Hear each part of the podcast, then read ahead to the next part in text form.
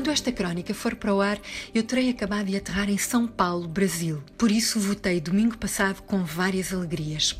A primeira foi agora termos esta possibilidade de votar antecipadamente estando deslocados com uma simples e rápida inscrição prévia. Bravo para quem pôs isto em prática tão bem, ampliando mais a democracia, combatendo a abstenção.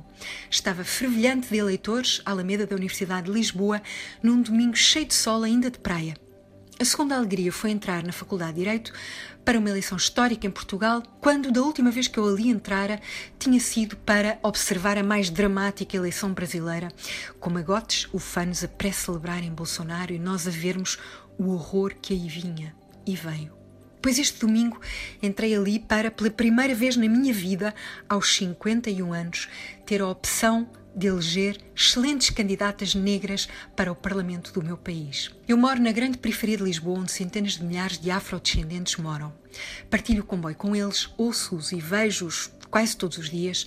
Sou muitas vezes a única ou das poucas pessoas brancas entre eles. Depois vejo o discurso público que domina os mídia e é como se estas pessoas mal existissem.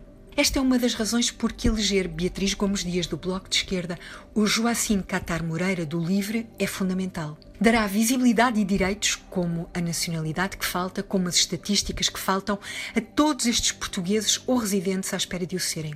Mas essa é só uma das razões para as eleger. Elas farão toda a diferença por todos nós, pelo país que Portugal precisa de ser. Conheço de ambas o bastante para saber que esta é uma eleição histórica pela incrível qualidade e diferença que qualquer uma delas pode trazer à democracia portuguesa. Ao discurso, à coragem, à visão.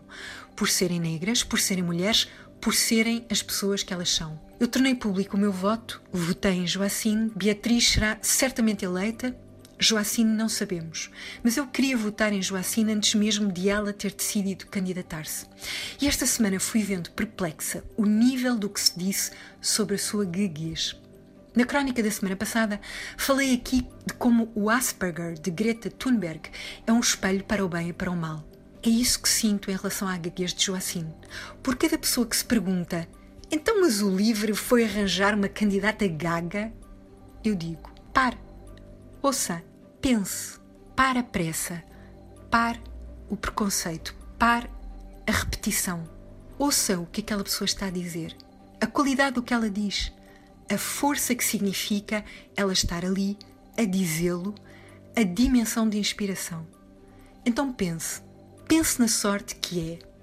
Em vez de um candidato semelhante à grande maioria dos que foram eleitos desde o 25 de Abril, a repetir o que tantas e tantas vezes são lugares comuns ao longo de anos. Em vez disso, ter uma mulher tão forte, mas tão forte, tão inteligente, mas tão inteligente, tão cheia de vida e de graça, que apesar de tudo o que muitos, desde sempre, tentaram tornar um obstáculo no percurso dela, ser mulher, ser negra, ser intelectual, não ser rica e ainda ter essa característica que é gaguez, apesar de tudo isto, esta mulher é quem é. Uma pessoa que fez a diferença ao longo de toda a vida, tem feito a diferença na campanha e fará a diferença no Parlamento. Que privilégio poder votar em alguém assim.